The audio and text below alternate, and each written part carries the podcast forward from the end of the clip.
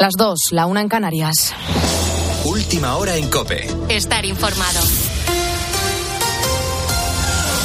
La Sociedad de la Nieve arrasa en los premios Goya. ¿Qué pasa cuando el mundo te abandona? Cuando no tenés ropa, te estás congelando. hasta arriba! Cuando no tenés comida y te estás muriendo. Si no comemos nos vamos a morir. ¿Comer qué? Yo no me voy a quedar acá. La película dirigida por José Antonio Bayona, que cuenta la historia del accidente de avión que se produjo en 1972 en la cordillera de los Andes y como algunos pasajeros pudieron sobrevivir 72 días en medio de las, de las montañas, ha ganado el Goya a mejor película. En total se ha llevado 12 cabezones de 13 nominaciones. En el recinto ferial de Valladolid, siguiendo la gala, ha estado nuestra compañera Laura Ríos. Laura, buenas noches. Buenas noches. Laura, ¿cuáles son los momentos más destacados de la gala? Bueno, pues sin duda el triunfo de la Sociedad de la Nieve, que se ha llevado, como bien decías, 12 estatuillas de las 13 nominaciones. La sitúan como la tercera película más premiada en la historia de los Goya. Bayona y su equipo se van de Valladolid con el reconocimiento a la mejor película, a la mejor dirección, el mejor diseño de vestuario, efectos especiales, maquillaje o el mejor actor revelación. Un emocionado Matías Recal que recordaba a su padre fallecido al recoger el galardón y a quienes no volvieron de los Andes. Encarnó a Roberto Canesa en una sociedad que consiguió sobrevivir trabajando juntos. Un mensaje que ha hecho suyo también entre lágrimas el laureado director Juan Antonio Bayona. Y simplemente quiero deciros que mi casa es el cine español. Que estoy muy orgulloso de formar esta familia, porque creo en el cine español y pienso en esta gente que estuvo en la montaña, abandonada, dados por muertos, en, en medio de, la nada, y pudieron salir porque trabajaron juntos y colaboraron para hacer lo imposible. Y esa es la idea que siempre he tenido yo de nuestra familia del cine español, que juntos, todos, podemos conseguir lo que queramos. Así que, muchas gracias. Valladolid es, es, la ciudad natal de Concha Velasco y esta noche en Los Goyas se le ha rendido un, un cálido homenaje a la actriz que falleció el pasado diciembre. ¿Cómo se ha vivido ese momento, Laura? Bueno, con muchísima emoción en su ciudad natal, con sus hijos como testigo. Mamá, quiero ser artista, es la frase que acuñó la vallisoletana Concha Velasco y ha dado pie a una actuación en la que la voz de Ana Belén ha repasado algunos de los grandes éxitos del artista que recogió, recordamos, un cuello honorífico en el año 2013. Otro de los momentos más emotivos de esta noche en la Feria de Valladolid ha sido el tributo al legado de los fallecidos en el último año. Se ha recordado el trabajo y esos nombres propios. También entre lágrimas recogía el Goya Internacional la actriz estadounidense Sigourney Weaver. Y José Sacristán dedicaba muy emocionado un discurso al histórico director Juan Mariné, al que se ha concedido en esta edición 2024 el Goya de Honor en Valladolid. Y además se ha anunciado que la próxima parada de los Goya será la ciudad de Granada. Muchas gracias, Laura. Y vamos con más cosas. El Partido Popular asegura que hará todo lo posible para que aquellos que rompieron la convivencia se reconcilien con el Estado de Derecho, pero niega estar a favor de indultar a una persona acusada por cualquier delito que no se arrepintiese de sus actos ni estuviera a favor de enmendarlos. Así lo confirman fuentes del PP a COPE. Para ellos, la reconciliación que defiende Pedro Sánchez es ficticia y solo surge por puro interés. Según los populares, al Partido Socialista le interesa decir que todos somos iguales a sabiendas de que no es así. Con la fuerza de ABC. Cope, estar informado. Golpe sobre la mesa del Real Madrid en la lucha por la Liga. Xavi Lasso. 4 a 0 ha ganado el equipo de Ancelotti al de Mitchell. Dos goles de Bellingham que acabó lesionado el partido. Por cierto, uno de Vinicius y otro de Rodrigo sirvieron para doblegar al Girona. Los blancos son más líderes de primera división con cinco puntos de distancia con el propio Girona. Para Ancelotti, esta victoria les ha dado fuerza. Hemos dado un golpe fuerte a la liga porque el Girona es un muy buen equipo y sigue siendo un muy buen equipo. Estamos bien posicionados, hemos hecho hasta ahora muy bien, muy bien. Obviamente ahora empieza la Champions League que nos va a sacar energía, entonces tenemos que seguir con un buen compromiso, con una buena actitud. Por su parte, victoria de Las Palmas 2 a 0 al Valencia, de Osasuna 0-1 a la Real Sociedad y empate a 1 entre Alavés y Villarreal. Y este domingo destaca el Barcelona-Granada a las 9, los de Xavi en busca de no desengancharse de forma definitiva de la Liga. Además, a las 2 Getafe Celta de Vigo, Mallorca Rayo Vallecano a las 4 y cuarto y Sevilla Atlético Madrid a las 6 y media. Sigues escuchando La Noche de Cope con el Grupo Risa. Cope, estar informado.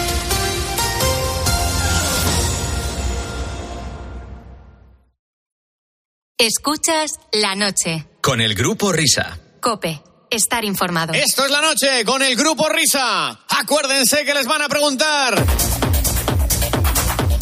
¡Ey, tío! Son y 5 las 2 y 5 la 1 en Canarias. Oye, chica, por favor, pon en marcha tu motor. Ahí vamos, la noche del grupo Risa in the mix. A ver si sabes quién es este señor. He buscado por tierra, mar y aire las reliquias del joven aspirante. Entre las grutas no paro ni un instante. El objeto deseado, el más motivante. Frente al espejo veo un ser gigante. ¿Quién es Marcote, el, de la, el técnico? No. Lo, tienes que reconocer, Jová. ¿Sí? ¿Chimo Bayo? Chimo Bayo, Chimo Bayo. ¿Chimo. Bayo ha vuelto? He buscado por tierra, mar y aire Aquí se le reconoce mejor. reliquias del joven aspirante. Entre las grutas no Es un single que sacó hace como unos seis meses aproximadamente, pero que ha recibido una remezcla hace pocos días. Ah. Que me hace mucha gracia porque la letra es muy de Chimo Bayo. Es muy, no ha perdido para nada la esencia, efectivamente. Subidón, subidón, subidón. Ahí está el ¡Uah! ¡Uah! Fiesta. Bueno, pues dentro de las paranoias con sonido de este tipo, aparte de la de Chimo Bayo, yo quiero que escuches esta aberración que seguramente a Miner le encantará y a ti, A Fernando, ver. también. Te tiene que traer recuerdos. Qué bonito. Qué mierda.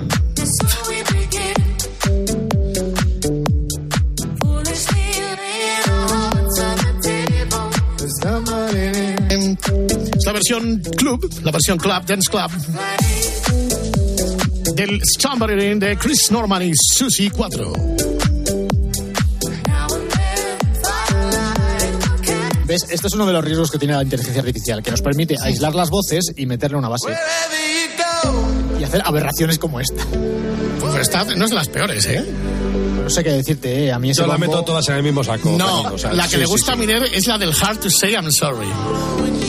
Está bien porque es de Foster, pero vamos. No, No, no, la canción sí, que la, la bonita canción de, de- de Sí. Chicago, Sí. pero no recuerdas año 2003, 2004, cuando estábamos en nuestra cuadra experimental, Sí.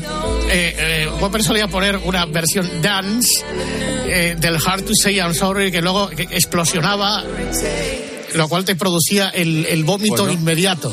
Pues no lo recuerdo, pero por favor. Pues por favor, algún día Por la si vamos a acaso, a poner. no la pongas. Creo que era esta, ¿eh? No estoy seguro, a ver Vamos si he allá. aceptado con ella. No, no, no, no, no.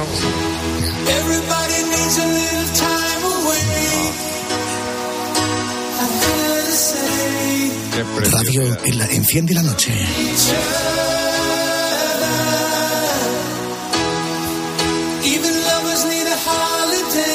Las baladas en la madrugada. Away from each other. Uy. Esto se está nublando, ¿eh? Miner, esto se está nublando. Cuidado, cuidado. Espérate. Pero qué necesidad hay de hacer eso. Espérate, por espérate, amor de espérate. Dios. Vamos. Hala, me voy.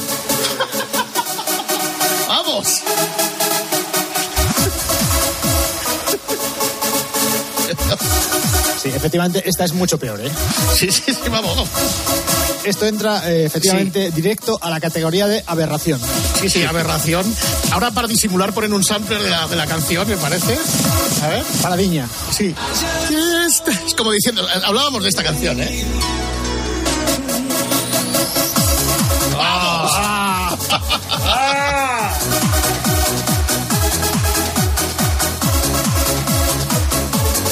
serio, mira, esto hiere profundamente tu sensibilidad. Es algo que no, No, puedes yo- yo soportar. es que, a ver, yo me estoy eh, imaginando el contexto de esto. Yo creo que es un chico que odiaba la, la música que escuchara su, su padre, que esto podría ser una de las canciones. Y dice, pues ahora me voy a vengar. Pues, pues, pues haz esta aberración. Pues, pues no, no.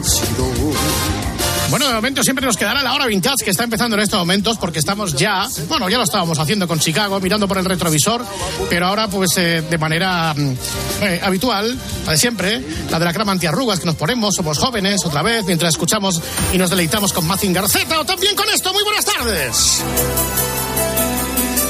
Allá vamos. MacGyver en Santa Coloma tenía que ser. Hola, José Manuel Ponchis. Buenas noches. Buenas noches. Hola. Hola.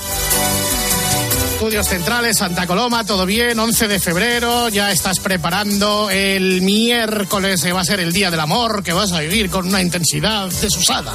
Bueno, y la semana también de la radio. Y la semana de la radio. Sí, radio. efectivamente. Sí, sí, no, ya nos hemos ocupado de la semana de la radio. Bueno, chicos, ¿qué vamos a hacer hoy? Bueno, pues eh, no sé si lo llegamos a anticipar la semana pasada, pero eh, cuando hablamos de Hanna Barbera, habitualmente se nos vienen a la cabeza pues unos dibujos más bien tradicionales, tipo eh, los Picapiedra, eh, Juancho el lagarto, el oso yogi y tal, pero hay muchas más cosas de la producción de Hanna Barbera de las cuales no hablamos tanto porque igual nos pillaron un poco más mayores.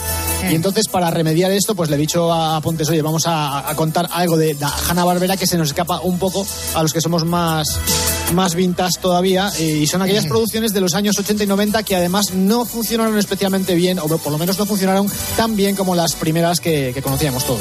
Eh, cuando dices Pontes que no funcionan especialmente bien, como dice el Weber, es siendo honestos, ¿no? Como siempre suelo decir las cosas. Siendo honesto, esto no honestos. funcionó, ¿no? Bueno, solamente hubo una que funcionó muy bien. Bueno, vamos a empezar Vale. por la primera y nos vas contando por el camino cuáles son las que no funcionaron bien y las que funcionaron bien, ¿de acuerdo?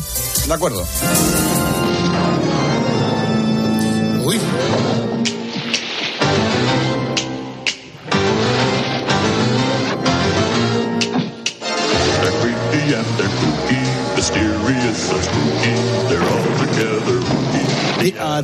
Family. Family. Ahí está.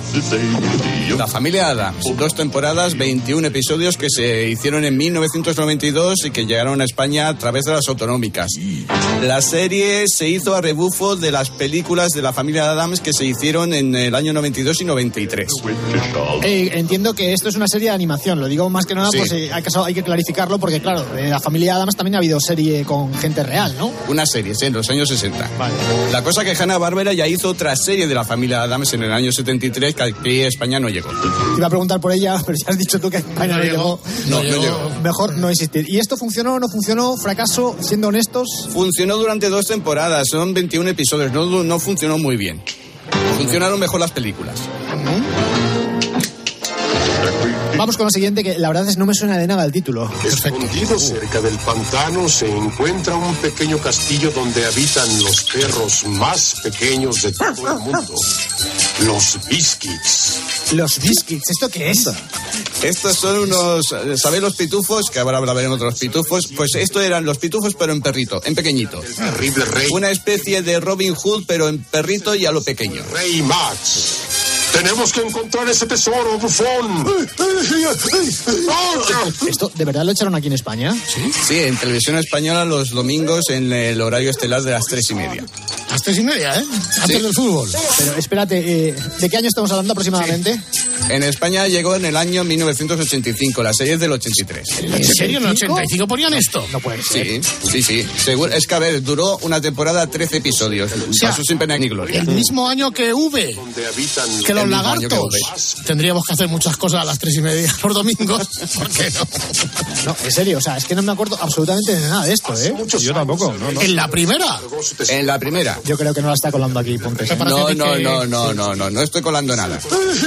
Bueno, pues nada, si alguien se acuerda de los biscuits, como las galletas. o los como Biscuits, biscuits. Biscuits. Dígame, su majestad. Eh, pues aquí está esta serie importante, insisto, si os acordáis, por lo menos en el circuito de Aragón, que es donde yo vivía, no, no la echaban. Pero vamos a ver, estamos hablando del año 83, 85, no había circuitos en aquella época.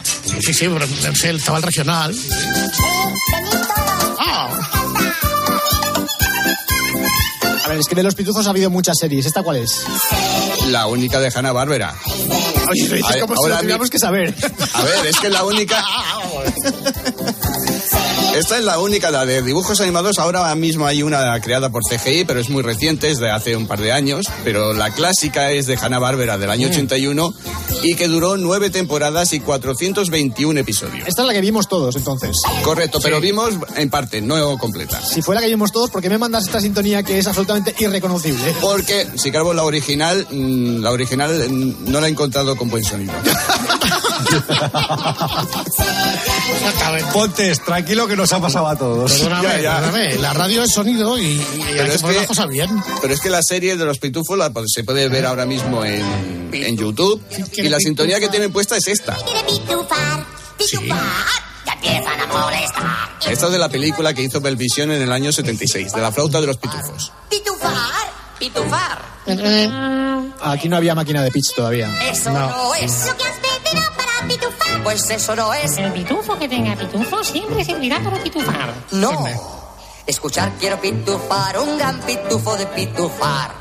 De hecho, Hanna-Barbera con los pitufos fue la primera incursión que hicieron en el mercado europeo, porque en vista que en Estados Unidos no encontraban nada con lo que hacer, eh, se vinieron para acá, se pasaron por Bélgica y se llevaron unas cuantas cositas. La primera fueron los pitufos y la segunda los snorkels. Oh, estamos hablando del año 1984, 85, por ahí. La serie es del año 84 y llegó a España en el 86. Esnoquilandia existe. ¿Quiénes son estas jóvenes voces? Dulces. Dulces. Dulces. Los mismos de Dragones y Mazmorras. Por un momento he pensado que ibas a decir, la serie es del 86 y llegó a España en el 84. Eso hubiera sido mágico, ¿eh? Extraordinario. Contarán sus aventuras y te va a maravillar su mundo. Submarino. A ver, los que éramos un poco avispados ya en aquella época nos dimos cuenta de que los snorkels tenían una forma de dibujo que se parecía bastante a los pitufos. ¿Puede ser? Puede ser, pero no son del mismo autor. Mm, son del mismo país, por lo menos. Sí, son belgas. Vale. Sea, que tenían cara de belgas. Los pitufos eh, son una producción de Pello, del dibujante Pello. Sí. Y los snorkels son de Nick Broca. El de la Black and Decker. Broca, de Nuria, Nuria. Broca. Pello llegó a denunciar a Nick Broca porque decía que la autoría de los snorkels era suya, cuando Nick Broca dijo que esos dibujos, es- esos personajes ya los había utilizado en un cómic de Spirou y Fantasio. O sea que Spiru y Fantasio tampoco eran de Pello, ¿o sí? No, Spirou y Fantasio eran de Nick Broca. Bueno, pues te digo una cosa, Nick Broca copió completamente el estilo de Pello, ¿eh? Sí, en este caso sí. Y en el caso de Spiru y Fantasio también. O sea, se parecen muchísimo. Bueno, si te pones a mirar el estilo belga, mm, Conflicto en las está ondas. muy repetitivo. Sí, exactamente. Bueno, o sea que los pitufos y los snorkels son belgas. Los dos. Correcto. Sí. Los dos. ¿Veis cómo Puigdemont tiene buen gusto? ¿A ¿Dónde ha ido a vivir? Sí. Pues lo de los pitufos y los snorkels. De verdad. Bueno, vamos con una de las series preferidas de Miner, que está muy callado. A ver. Ha llegado Lucky Luke, el mejor cowboy. Siempre cabalgando al galope. Pontes, esta no la había con mejor sonido, ¿no? No, no, pues te voy a decir una cosa, perdona, pero es que aquí tiene mucho mérito esta que te ha pasado Pontes, porque es muy difícil de hallar esta versión. Está de vinilo. Muy difícil de encontrar esta versión, que ya hace tiempo la busqué, ¿eh? No, es. Hay otras versiones, pero yo mamé esta en los 80. Mame. Todos, todos la mamamos. Yo es que no era muy fan de Lucky Luke. ¿De qué año es esto? Es del año 84, una coproducción entre el canal público francés France Region 3 FR3 y la editorial original de Lucky Luke, Gaumont. Y Hanna Barbera, intuyo. Hanna Barbera hizo de productora, eh, fue un encargo. ¿Fue un encargo de quién, concretamente? De Gaumont y de France Region 3. Se lo está inventando todo no, no me lo estoy todo, inventando. Todo. Que luego al final, es- de- el, el titular que de lo que quedará de todo lo que ha dicho Pontes es to- Pontes, dos puntos, todos la mamamos.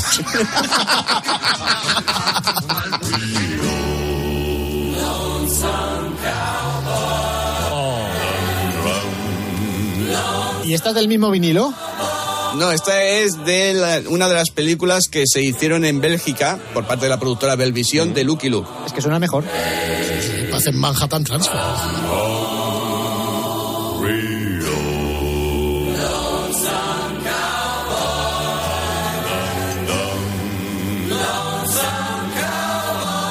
¿Pero esto qué tiene que ver con los dibujos animados que veíamos en la tele? eh, que eran de Lucky Luke. La música. La música. Esta era la canción de cierre de la serie también. Ah, ahí va yo. ¿Pero era en inglés o era una versión en español? No, estaba en español.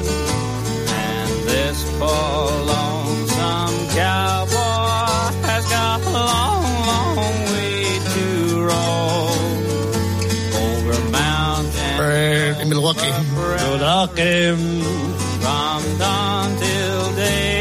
stop. Pasamos a la siguiente, que además es una serie que yo no acabo de entender. A ver. Esto se llama Las Olimpiadas de la Risa con Scooby-Doo. Bueno, se hicieron dos series con el nombre de las Olimpiadas de la Risa. La primera, las Olimpiadas de la Risa, y la siguiente, las Olimpiadas de la Risa con Scooby-Doo. La filosofía seguía siendo la misma. Unas Olimpiadas de todos los personajes de Hanna-Barbera. Pero no tenía nada que ver con el deporte, ¿no? Mm. Totalmente no, eran pruebas y se iban haciendo la puñeta entre los tres equipos. Ah, o sea que sí que había una competición entre ellos. Había una competición, sí. Había competencia, competencia. Por eso no la veía. Los super de Scooby-Doo. ¿Qué, qué- los qué- qué Yogi título nos hemos perdido para este programa? ¿Os imagináis? Las Olimpiadas de la Risa. La cadena COPE presenta las Olimpiadas de la Risa. Olimpiadas de la Qué Risa. bonito. Es un poco ochentero eso, ¿eh? Es un poco sí. y sesentero. Las ¿De, qué- de qué año es esta serie? La Entre el 77 y el 78. Y aquí la vimos ¿dónde? En la primera cadena de televisión española, pero con episodios sueltos. Es una serie muy corta, de 24, y la fueron poniendo... Cuando eh, fallaba algo, como, ¿no? como relleno. Si es el año 77, 78, López, no la vas a querer ver ante la 3. No, pero sobre todo era por si la echaban también el sábado por la tarde y no nos acordábamos nadie de ella. No, no, esta no, esta era de relleno.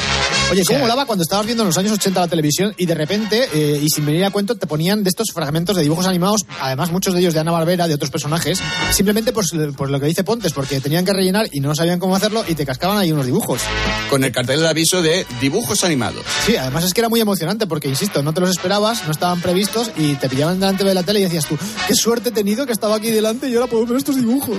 Sí, no, típico. Se ha aplazado el comienzo del partido por, yo qué sé, porque está lloviendo. Venga, pues una serie. Te ponen aquí una cosa de estas de media hora hasta que empiece. ¿eh? O eran dibujos animados o un Cubriendo. trozo de ópera. ¿Qué quieres? Un trozo de ópera, yo de eso no me acuerdo. ¿Sí? ¿Trozo de ópera? No, no, no, pues se podía elegir. el Ah, así que lo- con el mando, ¿no? Se podía elegir. Claro. Bueno, estos son los picapiedras, se entiende. Sí. Pero no es la serie original, sino la de los pequeños picapiedra. De esta sí que me acuerdo yo un poco, aunque es más moderna, debe ser de como de la segunda mitad de los 80 aproximadamente. 86. Y era una versión en chiquitito de los pequeños picapiedra. O sea, una precuela. Esta es la primera precuela en los dibujos animados. Pero lo más cachondo de todo es que as- al ser una precuela eran los, los picapiedra pequeñitos, pero ya había parejas. O sea, Vilma y Betty ya estaban ahí. Sí, pero eran todos amigos. eh, No, las parejas no existían. ¿no? Y no hay una, una- los pequeños picapiedra van a- al instituto No, no, no, aquí iban al colegio solamente. donde se empiezan ahí los primeros rollos, No, no, aquí no había rollos. los primeros cigarros. Los no primeros llega. petas. No quería yo decirlo, pero bueno. No, Cosas de adolescentes, ya estoy yo. Además, pasaba una cosa curiosa con estos dibujos porque salían también las aventuras del Capitán Cavernícola. Que yo no sé por qué, no tenía especialmente nada que ver con los Picapiedra, lo que pasa es que debía estar ambientado más o menos en la misma época, porque si eso, si era el Capitán Cavernícola, pues se supone que también era de, de la edad de piedra. Pero eh, no tenía versión infantil. Estaba acompañado de su hijo, o sea, era Correcto. Capitán Cavernícola e hijo. Esta fue la primera serie en la que Hanna-Barbera empezó a entrar, mejor dicho, en el mundo de los niños. De hacer los personajes suyos en pequeñito.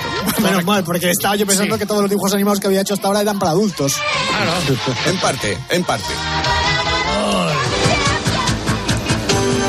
Pues esto es muy parecido porque esto es Tommy Jerry Kids.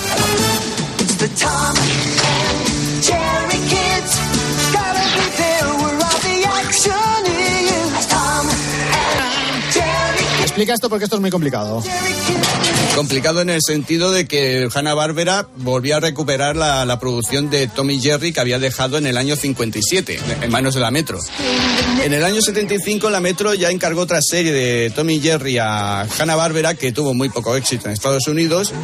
Y en el año 90 Warner y Turner, que tenían los derechos de, de Tommy Jerry por haber comprado todo todas las producciones de la Metro, le encargaron a Hanna-Barbera de realizar una nueva serie de Tommy Jerry. Hicieron esta cuatro temporadas y 65 episodios.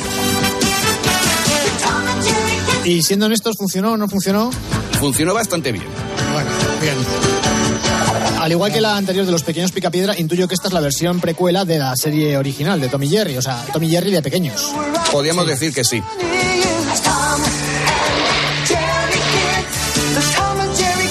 Esto lo vimos aquí en España, ¿no? En, eh, Sí. Más o menos en los 90 ya. Ya en los 90. eh, la serie del ¿Sí? año 90 llegó en el año 93 a España. Esto es como lo de la semana pasada cuando decíamos, cuando dudamos, finales, Finales de los los 80, finales de los 80, por ahí, principios de los 90. Si dudamos mucho, principios de los 90, primera mitad de los 90. Ten en cuenta que normalmente estas series llegaban a España cuando la producción ya se había acabado. Hombre, claro, no lo van a traer antes de que la hagan. No, hombre, mientras se emite. Ponte, Eso es muy moderno, ¿eh? Y ante la duda, tú la próxima vez lo que puedes. se- Segunda mitad del siglo XX. Y ya está. Muy bien. te- Y ya te cubres. Yo, yo, yo, yo, yogi, yo, yo. Es un rap. Yo, the old crew. A ver, dice Yogi, hasta ahí. Muy bien, el oso yogi. El oso yogi en pequeñito. También. En infantil. Eh, también. No se escapó. O sea, seguimos con lo que tú has dado en llamar la infantilización de los personajes clásicos de Hanna-Barbera, ¿no? Correcto. Y esto lo echaron aquí en España. Esto lo echaron aquí en España. ¿Y tú lo viste? No, vi algún episodio suelto porque lo daban en, en horas intempestivas para mí que eran por la mañana. Estabas durmiendo, ¿no? La mona. Correcto, correcto, correcto. O durmiendo o estaban en la universidad. Y te vestías por la mañana, eso te iba a decir, ¿qué pasa? Que, que te pillaba mal, ¿no? Después del after, Ahí está. mañana pronto, exacto. Llegas a casa, enciendes la tele y dices, oh, ¿pero qué están haciendo con Yogi? Yo, yogi, yo, yo, yo. Destrozar nuestros recuerdos. Correcto. Porque estas series yo... Entonces no tanto, pero yo creo que las, las hubiese considerado un poco corromper lo- los Que ya no personajes es siquiera originales. destrozar, es dinamitar. Ten en cuenta que lo que he dicho al principio, que estas series eran ya en el declive de la productora, no sabían qué hacer ya. No, pero no solamente por eso, sino porque si querían hacer algo, pues eh, limitarse a recuperar o hacer nuevas historias con los personajes clásicos, con los que todos tenemos un cierto apego. Pero cuando te meten estas cosas, yo directamente es que ni las veía. Además es que en esta serie también salían otros personajes de, de Hanna-Barbera, como por ejemplo Mequiades el León, eh, Huckleberry Hound, eh, bueno, obviamente si sale Yogi tiene que salir también Bubu, eh, Pierno Doy Una y, y Patán, pero claro, si eran versiones descafeinadas, jovencitas o lo que fuese, eh, ya no molaba tanto como los originales. Bueno, y lo siguiente ya me parece absolutamente demencial.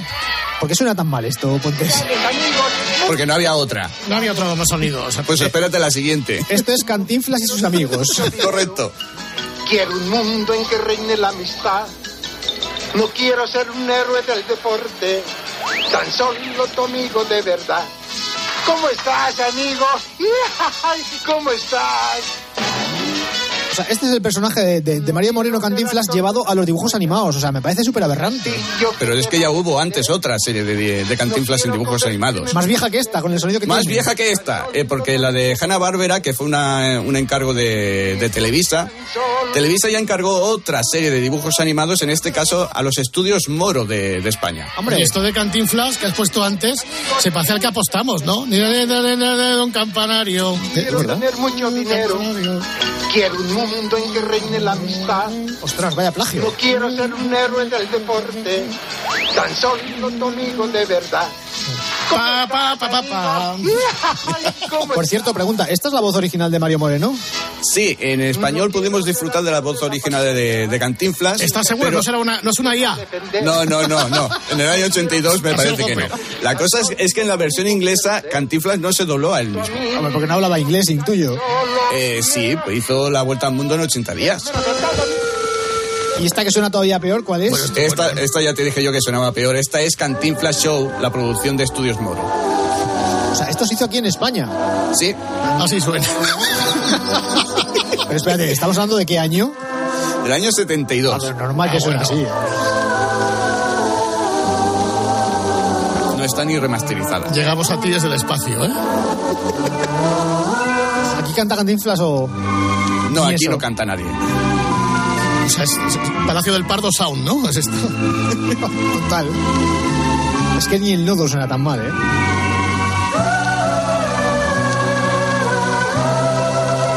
De verdad hay gente que se acuerde de esta serie, ¿eh? Años 72. sí. Yo no, había yo nacido. La cosa que está, no sé si seguirá estando en Flixole. Bueno, esto también es un poco aberración, porque es llevar a los dibujos animados a un personaje que eminentemente es de los videojuegos. Quiero decir, esto es Pac-Man. Y claro, Pac-Man es una bolita que come pu- puntitos. O sea, ¿esto cómo Puntitos lo y traduces? fantasmas. ¿Cómo lo traduces a, a una serie de animación? Pues nada, Sí. sacas a Pac-Man, a Mrs. Pac-Man, a los fantasmas y lo juntas todo y le pones esta musiquita. Pero espérate, que es que tuvo dos temporadas, o sea que muy mal no debió ir. Y dos especiales.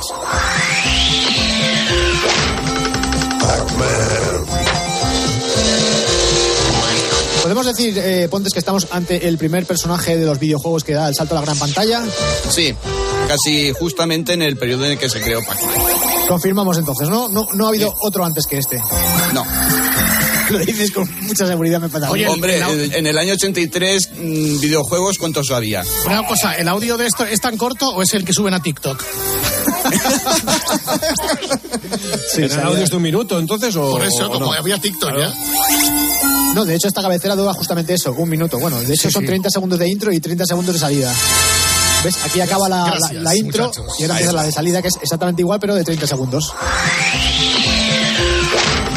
Es exactamente igual, sí. Siempre sabe lo que debe. Hombre, Fufur. Hombre. Demás. Él te ayuda en otras Él es Adelante, Miner, cuéntanos algo de Fufur. Pues solamente recuerdo que era un perro, no sé de qué iba la serie, pero esta sintonía me encantaba. Los demás que Perfecto. una sobredosis de datos ya, ¿eh? Sí, sí. Ahí está. ¿Podemos hablar de segunda mitad de los 80? 86. Llegó a España en el 88. ¿Cuántas temporadas? Dos y 26 episodios, no mucho. ¿Y de qué iba? Pues de una- un grupo de perros callejeros capitaneados Oye. por Fufur, que era otro perro azul de la productora. El primer perro azul fue Huckleberry Hound. O sea que podemos decir que Hanna-Barbera tiene un poco de fijación con los perros azules, O con el color azul directamente. como James Cameron. Todos. Eres Fufur.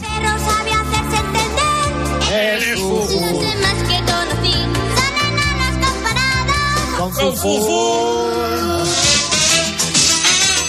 Bueno, estamos aquí con otro ejemplo de eh, infantilización de los personajes de Hanna-Barbera, que se hizo con la Pantera Rosa, igual que se había hecho antes con los Picapiedra y con otros tantos que hemos comentado. En este caso, los hijos de la Pantera Rosa. O sea, en vez de hacer una precuela, hacen una secuela. Correcto. Entonces, si son los hijos, ¿quién es la madre? No parece. ¿La Pantera Rosa era chico o era chica? Era chico. ¿Sí? Sí, era chico. ¿Y, y cómo lo sabes? Mirando la introducción de la película de la Pantera Rosa de Blake Edwards, eh, queda todo solucionado. ¿Y qué es, chico? ¿Es, es fluido? ¿Binario? Es chico. Eh, oh, eso ya no lo sé. ¿Qué pronombre utiliza? Nosotros utilizamos la. Pantera Rosa, pero es él, el Pantera. O al menos entonces- cuando en la película salía el nombre de Claudia Cardinale, eh, la Pantera Rosa silbaba. Decía entonces esta serie va de los hijos de la Pantera Rosa. ¿Sale el padre? Sale el padre, pero muy, muy, muy poco. ¿Sale el coche de la Pantera Rosa, que es lo interesante? No, no, no, ese no. Qué desastre. Bueno, pues nada, seguimos con hijos. Sí. Estamos hablando de Popeye e hijo. ¿Qué tal padre, tal hijo? ¿Eso crees? Sí. ¿Eso crees?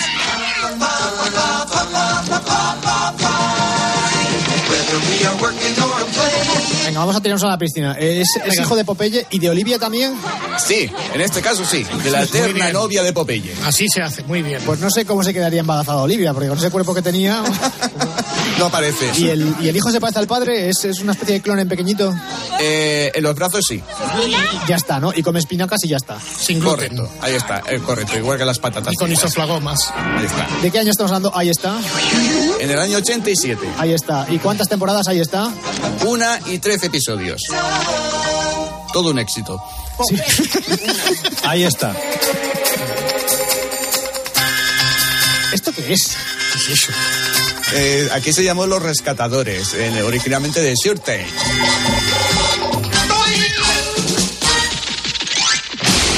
Estos eran unos animalitos que vivían en un, ¿En un bosque?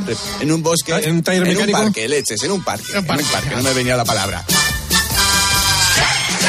Y resolvían misterios en la ciudad de donde vivían. ¿Pero eran tipo ardillas o algo así? Pequeñitos, era un topo, un león, un tigre y un, y un panda. Todo en pequeñito. Sea, Y esto lo vimos aquí en España, ¿estás seguro de ello? Sí, esto lo vimos en España, pero en las autonómicas. cuidado, cuidado. Cuidado, cuidado. Como te escuchan en, que- allí en, en tu, en, tu, en, tu, en Cataluña. Bueno, ¿tu- ¿y tuvo éxito esto o no tuvo éxito? Una temporada, 23 episodios, nada. Ni honestamente ni nada. Y esto todavía es más raro porque se llama el show de Gary Coleman. Hombre. ¿Pero, pero quién es Gary Coleman? Pues yo la Gary vi de Cole- Stan Collymore. Es que es Gary Coleman y Stan Collymore, parecen los dos. Sí, sí. Gary Coleman era un actor de muy baja estatura que nos llegó a España a través de una serie de telecomedia llamada Arnold. Ah, o sea, era el niño de Arnold. Correcto. Vale. Y le hicieron unos dibujos animados. Le hicieron, bueno, eh, Gary Coleman hizo una película en el año 82 en la que hacía de, de un ángel que bajaba a la tierra, cuando se quitaba la corona se convertía en un niño. Autopistas hacia el cielo. Pues Hanna Barbera dijo, ¿por qué no cogemos la misma idea y hacemos una serie de animación? O sea, esta serie era el niño de Arnold, que en dibujo animado, que ya es bastante sui generis, que baja a la tierra y, y- y hace milagros, o cómo está el tema. Mm, Bueno, ayuda a un grupo de niños. ¿A qué? ¿Con los deberes? ¿A robar un Con, los banco? de- con- con la declaración de Hacienda. ¿no? A no meterse en problemas. Hay que especificar, Pontes, que si no... Sí, sí. A no meterse en problemas. Muy surrealista. Es como si hacen, yo que sé, una serie de Blossom. Entonces Gary Coleman es un niño o un señor. Era un niño era un entonces niño, y se niño. convirtió en un señor. Pero bajito también. Pero bajito, ¿Cuánto, me- bajito. cuánto medía Gary Coleman? Corne, bueno, Pues no me acuerdo de la estatura, pero era bastante bajito, metro y medio, pongamos. metro y medio, perfecto.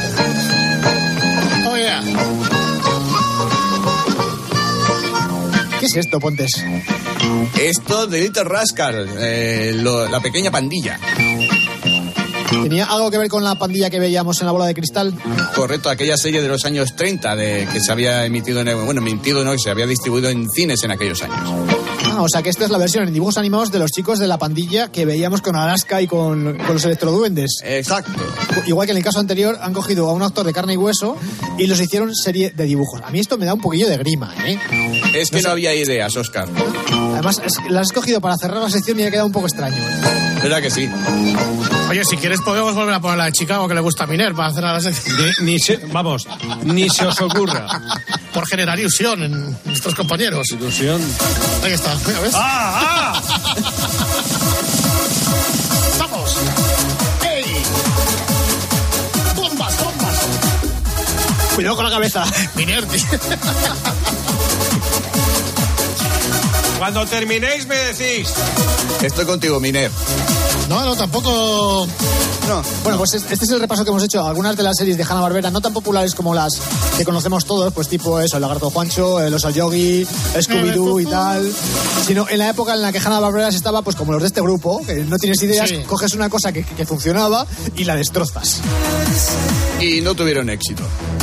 ¿Quién, el ¿Quién? grupo o las series? Las series, las series. No, en serio, de todas estas, ¿hay, hay alguna que salvarías? Algunas sí. Te, di- te diría que yo salvaría Pac-Man. Pac-Man. O sea, es que. Solo. pero porque es la única original, entiendo. Bueno, original en aquel momento porque pillaron un personaje que no sabían hasta qué punto podía ser famoso. Pero a ver, tú, Miner de canciones controlaba. La Luke y Lu te la sabía, la del Fufu, sí. la, de- la del otro, La ¿no? de ¿Cómo se Fútbol llama? también. Y, y poco más, ¿eh? ¿Eh? Ni poco ¿Eh? más. Que ahora, ahora todos los que hacéis los coros de "Hey, hey, Fufu, ahora estáis cantando la de Eurovisión, que os conozco. Ay, Ese es el cambio belleza. generacional. Perro. Bueno, pero como de Eurovisión ya no estamos ocupando, eso lo dejamos para otro, harina de otro costal. Porque ahora, señoras y señores, vamos a decirle adiós y a emplazarle para la semana que viene a nuestro querido José Manuel Fonchis, ¿eh? la lista del FM, chico, chico. Que lo pases bien. Igualmente. Adiós, ¿eh? Adiós, adiós. Escuchas la noche. Con el grupo Risa. Cope. Estar informado. En Twitter en arroba cope y en facebook.com barra cope. Los agricultores eh, españoles salieron a las carreteras y se lo contamos en riguroso directo. En la radio. En la radio.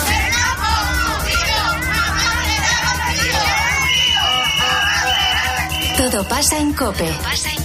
Vámonos también a Aragón, que es otra de las comunidades donde los tractores han cortado el tráfico. Ahora directamente trabajas a pérdidas. Los de la tarde estamos donde hay que estar, en la carretera. Por el Arcén, aproximadamente 4 o 5 kilómetros. En el día que los agricultores colapsan la mayor parte de las carreteras. Y hombre, ahí chocaban dos legitimidades. La del que protesta con sobradas razones y la del que quiere llegar a su casa. Pues precisamente allí en Murcia tenemos atrapado a Ángel Espósito, el director de Conductores alrededor en esa rotonda tomada por... Que demás estamos trabajando también. Pedir disculpas pues a todos los que les hayamos entorpecido y les hayamos complicado un poco. En la radio, todo pasa en Cope. Escuchas la noche. Con el grupo Risa. Cope. Estar informado. Esto es la noche con el grupo Risa. Acuérdense que les van a preguntar. Eh, bueno, también la noche, la noche del domingo al lunes, esta semana, se celebraron los premios Grammy, una edición más de los premios Grammy. No queremos abundar porque eh, los que estabais despiertos esa noche eh, pudisteis escuchar el despliegue y la información puntual que eh, la cadena COPE fue sirviendo. Además, como aquello acaba como a las 6 de la mañana, justo, pues le pilló al pulpo con Herrera, como suele ser habitual, cada mañana a las 6 menos 10. Y entonces hicieron un repaso exhaustivo de los titulares y los nombres y los premios más sobresalientes que nos dejó la ceremonia. Pero bueno, estos son los números, para que os quede claro. Carlos Herrera, buenos días. Estamos a- el lunes de Grammys. ¿Qué te, qué te parece lo que se está viviendo esta madrugada? ¿Estás al, al loro de lo que está pasando? Ah, no tengo ni idea. No, no, no, ¿qué está pasando? Canción del año, eh, Billie Eilish. Mejor artista nuevo, Victoria Monet. Bueno, no conozco a nadie. Jacques Antonov. Tampoco. Theron Thomas. Pues lo mismo, te digo. Jack Alive, Not Strong Enough. Boy Genius. También fantástico en su casa. Not Strong Enough. Nada, nada. Nada, Pero ni la sandía, puñetera, ¿no? ni puñetera idea. Pero ni puta- Mm, Mejor álbum de música alternativa, igual si los conoces, porque Boy Genius, The Record. Nada, lo mismo. No está Emilio José, no está... No Emilio José, coño, va a estar Emilio José. A ver, es un artistazo. Es Y de la además- soledad, ¿no? Y es amigo mío, claro, sí, sí, sí. Bueno, pues poco más que decir. Poco más que decir, Whopper, porque si no sería abundar un poco más, ¿no? Pero Totalmente. De todas formas, eh, lo que No le ha sé. leído eh, el pulpo a Carlos no son precisamente las categorías más importantes, sino más bien premios menores. Eh, se ha centrado en los artistas que no conoce nadie, porque Bueno, porque- realmente sí. si algo tuvo esta gala precisamente fue que un- fue una gala que parecía que estaba muy destinada a la gente mayor. Y lo digo porque se hicieron muchos homenajes y salieron muchos artistas que conocemos la gente de nuestra edad. Eh, por eso me ha resultado bastante curioso escuchar a la Herrera diciendo que no conocía ninguno porque se centraron en la parte de la gala que precisamente el Herrera no conocía a nadie. Pero, pero si es que además, pero si ya es que lo importante ya se da por sabido. Pero de todas maneras, si no, había, había bueno, está Billy Joel, estrenó canción. Está por ahí Finalí, Finalí, Carlos, hola, ¿qué tal? Muy buenas, muy buenas, ¿qué tal? Bueno, me parecieron mayores hasta a mí los que salieron ahí, o sea que, que no te digo nada. Bueno, tienes difícil superar lo del pulpo, a quien por cierto felicitamos hoy, que es día 11 y es su cumpleaños. Pues felicidades. Felicidades. Felicidades. Muchísimas felicidades. Supongo que nos están oyendo. Eh, ¿Algún dato adicional, aparte de- del resumen que acabamos de escuchar, los nombres de la, de la ceremonia final? Bueno, es que había muchísimos, como todos los años, muchísimos ganadores. Entonces, lo mejor para mí de esta edición es que solo se entregaron en directo, se hicieron la entrega de los grandes premios, que los grandes premios eran de pop, de rock, de álbum, de la mejor canción del disco, de country, es decir, todos los conocidos eran los que aparecían ahí, que fue un error que cometieron en años anteriores los Grammys. Y esta vez los de CBS y Ben Winston, que era el encargado de todo esto, se dedicó a traer grandísimas figuras de hace 40 y 50 años. Y eso se nota en los homenajeados y en los invitados. Vuelve lo retro. Vuelve lo retro y hubo, bueno, claro, casi siempre mujeres. Esa es una cosa a tener en cuenta ya en estos últimos años. De seis o siete nominados, seis o siete suelen ser mujeres. Quiero decir, ahí había muy, muy pocos hombres. Habían traído a Ed Sheeran desde Inglaterra y ahí estaba con cara como diciendo, a mí no me va a tocar nada y no le tocó nada. Además es que hay una cosa curiosa que es que cuando eh, recoge Taylor Swift su, su último Grammy, eh, le leen los labios a Ed Sheeran para ver qué es lo que está diciendo y, y precisamente se queja un poco, así entre comillas, de- del anuncio del nuevo disco porque saben que con el nuevo disco de, de esta chica el resto de los artistas no se van a comer un, un colín el próximo, el próximo año, bueno, dentro de unos meses No, ya. claro. Es que ganó, eh, Taylor Swift ganó dos Grammys. Entonces en el primero, pues dio las gracias, dijo que se lo debía todo a sus fans y que a sus fans les iba a premiar dando un secreto que llevaba guardando dos años. Y es que el próximo 19 de abril tendrá nuevo álbum que se llama El Departamento de los Poetas Torturados. Qué bonito. Ahora que hemos hablado de Taylor Swift, vamos a, a poner a Tracy Chapman. Muy bien. Porque esa fue una de las grandes sorpresas de la noche. Poder ver a esta mujer después de tropecientos años sin tener ni idea de ella. Que con sus 60 y... ¿Cuántos años tiene esta tía? 60, tiene 60. Pues está exactamente igual, pero con el pelo blanco nada más. Está igual, igual, igual, igual. You got a fast car. I Se cae el velódromo, ¿eh? Ahí está, ¿eh? Y lo gracioso es que ella no era la importante, se supone que la importante era Luke Combs, el cantante country, gordo como un ceporro, que tiene cuatro álbumes y que, y que... No, bueno, Viene, viene- viene con fuerza. Viene con fuerza. Quiero decir que a él, a él nunca le ha importado eso y no lo ha escondido. Y además no tiene la más mínima importancia. No puedo hablar yo de ser delgado, precisamente yo mismo. Pero te quiero decir que siempre dijo que su gran ídolo era, era Tracy Chapman. Y como él estaba nominado por su versión del último álbum del Fast Car, pues trajo a Tracy Chapman. Esta no es Tracy, este es el chico. Este es el chico que te, iba yo, te iba yo a preguntar por él. Digo, ¿cómo se llama el paisano que había versionado a Tracy Chapman? Porque había sido un éxito bastante importante este año en Estados Unidos. Luke Combs. Luke Combs. Y sus cuatro álbumes son magníficos. Man's got a problem.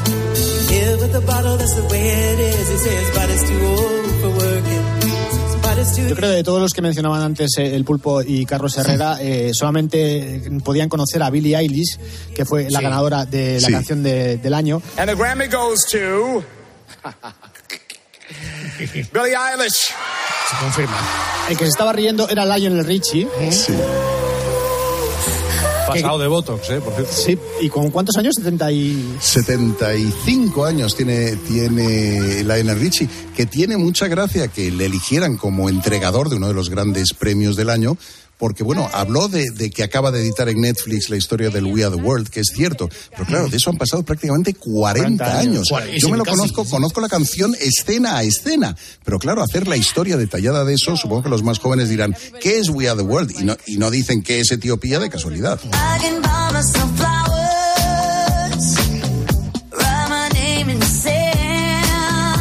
Bueno, esta ya la conocéis, ¿no? Esta que fue la canción del año, ¿no? No, el Ese fue el O álbum. el, qué? O el álbum del año. álbum del año. Sí, además es el primer Grammy que se lleva Miley Cyrus en su carrera.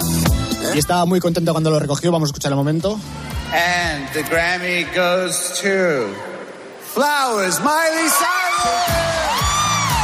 Y además la cantó en directo, que ella nunca hace directos, pero dijo, cuando me pidieron hacer un directo, me pregunté a mí mismo, ¿y por qué no? Si me va a gustar a mí y lo voy a ver toda mi vida, pues para mí mismo lo hago. Y entonces lo hizo y al final hizo como Pete Townsend, tiró el micrófono y todo. La gran canción de este año ha sido Flowers y el gran álbum ha sido el de Taylor Swift. Pues que se preparen. Ah, this award is amazing. Esta es Miley But Cyrus. I really hope that it doesn't change anything because my life was beautiful yesterday. Ojo que le da las gracias a todo el mundo menos a su padre. ¿eh? Everyone in the world will get a Grammy, but everyone in this world is spectacular. So please don't think that this is important, even though it's very important, right, guys? Que nadie se crea que esto es importante. Es muy importante, pero que nadie se lo crea. Anyone? Pues sabes inglés y todo, tío. Sí, sí, eso es Y, y acaba diciendo que, que no lleva ropa interior. lo ¿eh? único que podría haberse olvidado. Eso es lo más importante. En este mismo momento, el año que viene, estaremos escuchando a Nebulosa. Igualito, ¿eh? Ya te garantizo que no va a tener uno, va a tener siete premios Nebulosa este paso. Bueno, decíamos que estos Grammys habían sido Grammys homenaje y una de las grandes homenajeadas eh, fue Tina Turner, obviamente, porque este año nos dejaba. Eh, el momento bonito de, de la canción de Miley Cyrus en directo que mencionaba antes, final, y fue cuando al final se arranca a cantar por Tina Turner.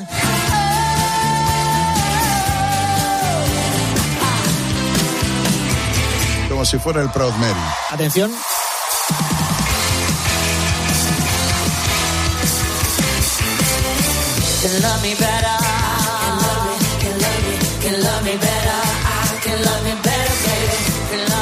Los gestos eran idénticos. Idénticos, sí.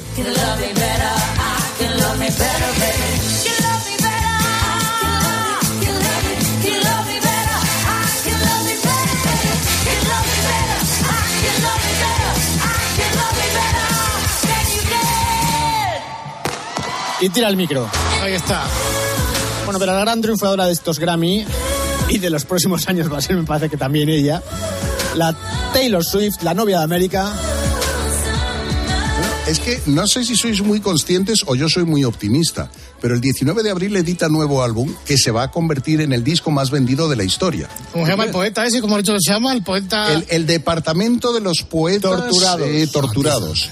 Sí, claro, se, se nota que es, que es amiga de, de la del túnel. Es Lana del que- Rey. Lana del Rey, que hizo un álbum que se llamaba ¿Sabéis que hay un túnel debajo de Ocean Boulevard? Lo cual es cierto, además existe un túnel debajo de Ocean Boulevard. ya Pero vamos, quiero decir que, tranquilo. que- que menudo, menudo tipo de, de títulos se sacan. Pero ese va a ser, me imagino, me temo, me supongo, el más vendido, el más rápidamente vendido en la historia. El más rápidamente escuchado en streaming, que yo ya me pierdo en, es- en esas cosas. Ven- Vendrá a presentarlo aquí en el Bernabéu. Sí, señor. Y viene 10 días, 10 días o 20 después, porque ella Ah, viene a finales de, de mayo y el disco lo estrena el 19 de abril. Don Carlos Finali, buenos, buenas noches. Buenas noches, buenas noches, don. Florentino. No, yo siempre que, que habla usted de música yo tomo apuntes, porque usted es una eminencia en esto. Sí. Permítame hacer una pregunta. O sea, ¿por qué está usted tan seguro de que va a ser el disco más vendido de la historia si ni No tan siquiera todavía. usted lo ha escuchado? Claro. Por- por- por- pues porque como bate todos los récords, no será eso, será el primer disco en la historia que tendrá cinco números unos consecutivos a la vez en lista, será número uno, dos, tres, cuatro y cinco. O sea, todo lo que se te ocurra lo hace esta mujer que tiene un empuje y, y una influencia tremenda. Ha sido el personaje del año en Time. De hecho, estos Grammys eh, le han encumbrado a ella con otro récord. ¿Cómo es el, el premio que le han dado? Vamos a ver, hasta ahora solo cuatro artistas habían conseguido mejor álbum del año. en tres años diferentes, obviamente.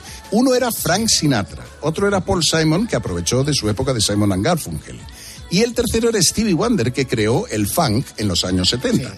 Los cuatro tenían tres eh, premios. Ahora ya Taylor tiene cuatro premios, ya los ha superado. Pues esto va a ser como lo de Nadal en Roland Sí. Garros. Es decir, si tiene 34 años y tiene cuatro premios, cuando siga con su carrera, pues luego tendrá ocho, luego tendrá nueve discos del año, etcétera, etcétera. O sea que De todas formas, volveremos luego sobre, sobre Taylor. Vamos a recordar algunos de los homenajes que, que, como decíamos antes, se dieron en, en esta gala. El más bonito quizás para mí fue el de Stevie Wonder con Tony Bennett, que lo hicieron en plan virtual porque estaba Stevie Wonder tocando el piano y en las imágenes Tony Bennett. Once unafraid, I can go where life leads me. And somehow. En el departamento de edades, eh, Carlos Finali, ¿cuántos años tiene Stevie Wonder? Pues Stevie Wonder tiene, los he sacado por aquí todos, 73. Tony Bennett tenía 96, pero estuvo en activo en el 2021, todavía actuaba con Lady Gaga en el Radio City Music Hall. O sea que estuvo hasta los 92, 93 en activo. Curiosamente, este tema, el primero en meterlo en listas fue Tony Bennett, antes que Stevie Wonder, porque esta no es una canción de Stevie Wonder. Es de los pocos éxitos que, de Stevie Wonder que no son compuestos por Stevie Wonder. would make my dreams come true. Y seguimos con los homenajes. Salió también Annie Lennox. It's been seven Sinead O'Connor. Una versión fantástica de este tema. Con Wendy and Lisa, que eran irreconocibles. Wendy y Lisa eran dos chicas que iban con Prince. Sí, sí. Dos de las sexys. I go out every night and I sleep all day. ¿Cuántos años tiene Annie Lennox? 69. 69. O sea, es que fue una gala completamente vintage. El del piano ya no es Stevie Wonder, ¿no? No, no, el del piano es Wendy. Es Wendy, pero es el mismo piano. Es Wendy, es Wendy. Sí, sí. Y luego para pianos llamaron a Billy Joel, que tiene 74. Pero seguimos con la, con la juventud. En este caso, Johnny Mitchell, a la que sacaron. Joder, Johnny Mitchell tiene que ser ya. Sí, sí, pero es vamos, que. Vamos, del equipo de veteranos, pero. Esto fue lo más bonito de toda la noche. Es- yo creo que esto fue lo más bonito. Además, yo tengo una admiración especial hacia Johnny Mitchell. Su vida ha sido un drama y ha sido una serie de éxitos tremendas. Estaba sentada, obviamente. No se puede casi mover. Ha tenido que aprender a caminar tres veces en la vida. Y aquí estaba como en la voz, estaba de espaldas, se oía su voz pero no se sabía que era ella. Luego el escenario se mueve, ella aparece de frente y es cuando todos aplauden. But now they only block the sun. Se cae el velódromo. They rain and they snow on every everyone. So many things I would have done. Estaba marcando el ritmo con un bastón. Pobrecito. ¿Cuántos, cuántos años hemos dicho? ¿Tiene Johnny? Increíble, tiene, tiene 80, pero tiene enfermedades gravísimas. Ya, ya. Tuvo un aneurismo que era prácticamente mortal hace 10 años y, y ahí está. Both sides, from both sides now, from up and down. Claro, tiene una voz muy distinta para los más jóvenes. Yo que sé, por ejemplo, pone, yo que sé, Big Yellow Taxi y no se parece nada a la voz. Sí, sí, no. Y el Sides Now tampoco. Lo adaptó a su propia vida. En la segunda parte dicen, Johnny, hay muchas cosas que ocurren en la vida y no todas son buenas, muchas son malas. Claro, ahí ya todo el tío se levantó y, en fin, y siguió aplaudiendo porque era, era, era de llorar. Yo, la verdad, cuando lo vi, yo lloré. A ver si nos da tiempo a hablar de Billy Joel, que es lo que tenemos para el final, pero el momento más feo de la gala quizá fue cuando salió Celine Dion, precisamente también acompañada y con un cierto esfuerzo, a entregarle el Grammy a, a la novia de América. Y eh, el momento de recogerlo, por un lado estuvo muy bien porque Celine Dion dejó unas palabras muy bonitas, Sí. pero por otro lado eh, la actitud de Taylor Swift fue bastante criticada porque prácticamente Sí, sí, ni la sí. saludó. Este es el momento... No, ni, ni la, ni la salud. She's a five-time Grammy winner and one of the great voices of the world. What an absolute honor to welcome the one, the only Celine Dion. Además aquí se ve a Taylor Swift toda emocionada, de pie, cantando esta canción. Cantando el, el Sigue fuera tu hambre y tú mi mujer. Thank you all. I love you right back. Those who have been blessed enough to be here, at the Grammy Awards, must never take Que hablaba de lo importante que es la música y lo importante que es poder estar ahí. No os podéis imaginar lo difícil que a veces es estar donde uno quiere estar, porque esta mujer está en una situación de salud bastante, Gives complicada. me great joy to present a Grammy Award, Diana Ross and Sting, presented to me, Taylor Swift. Hace 27 años, Sting y Dia- Diana Ross le dieron el premio, este premio a ella. Aquí cuando sale Taylor Swift y efectivamente pasa olímpicamente de ella, cosa muy Se fea. nos, se nos ha subido esto, ¿eh? Un poco. Cogida de la manita de Lana del Rey, que estaba en su mesa, era otra de las nominadas, que esta vez iba de negro y de morena. Y, y bueno, y de una amiga. Y entonces pues no saludaron a, no, no saludaron a Celine Dion. Claro. Pues te llevas ahí a un colega. Billy Joel ya. Este es Billy Joel ya. Please open the door. Nothing is different. We've been here before. Pacing these halls. Qué bonito. Trying to talk Esta está muy bien, ¿eh? over the silence. 30 años llevaba sin grabar. Turns the light back on. Pride sticks out his tongue. Laughs at the portrait that we become. Stuck in a frame. Unable to change. I was wrong. I'm an ex, but I'm here right now. Though I used to be broke. La verdad es que la gala, y eso es una cosa que generalmente no solemos recomendar, pero la gala está muy bien y quien pueda verla en, en televisión, que se la ponga porque la gente de nuestra edad va a pasar un buen rato. Sí. Hacía muchos años que no veía una gala tan completa como esta. Ha sido un cambio radical y bueno, se ha notado creo en audiencia por los primeros índices de audiencia que están dando. Es muchísimo más alto que el de años anteriores.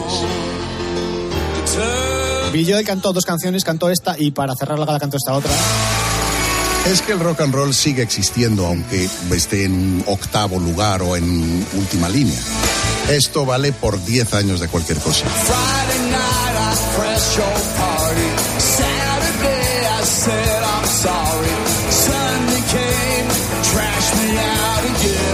Ahí está el profesor Billy Joel. Pues este es profesor.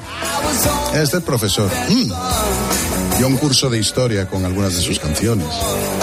Como el We Didn't Start the Fire, 30 años sin grabar. Que me imagino que será el disco aquel del de River of Dreams, ¿no? Que era el 93, 94, por ahí. No, era después. No, es uno posterior. Yo le hice, yo le hice una entrevista hace 30 Ah. años y creo que no volvió a hacer nada.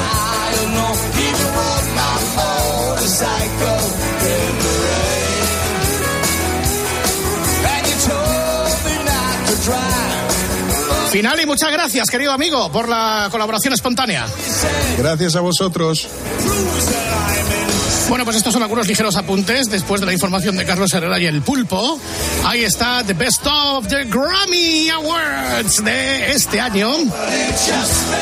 Y después de las noticias de las tres, vamos con la música, pero la de andar por casa. Va.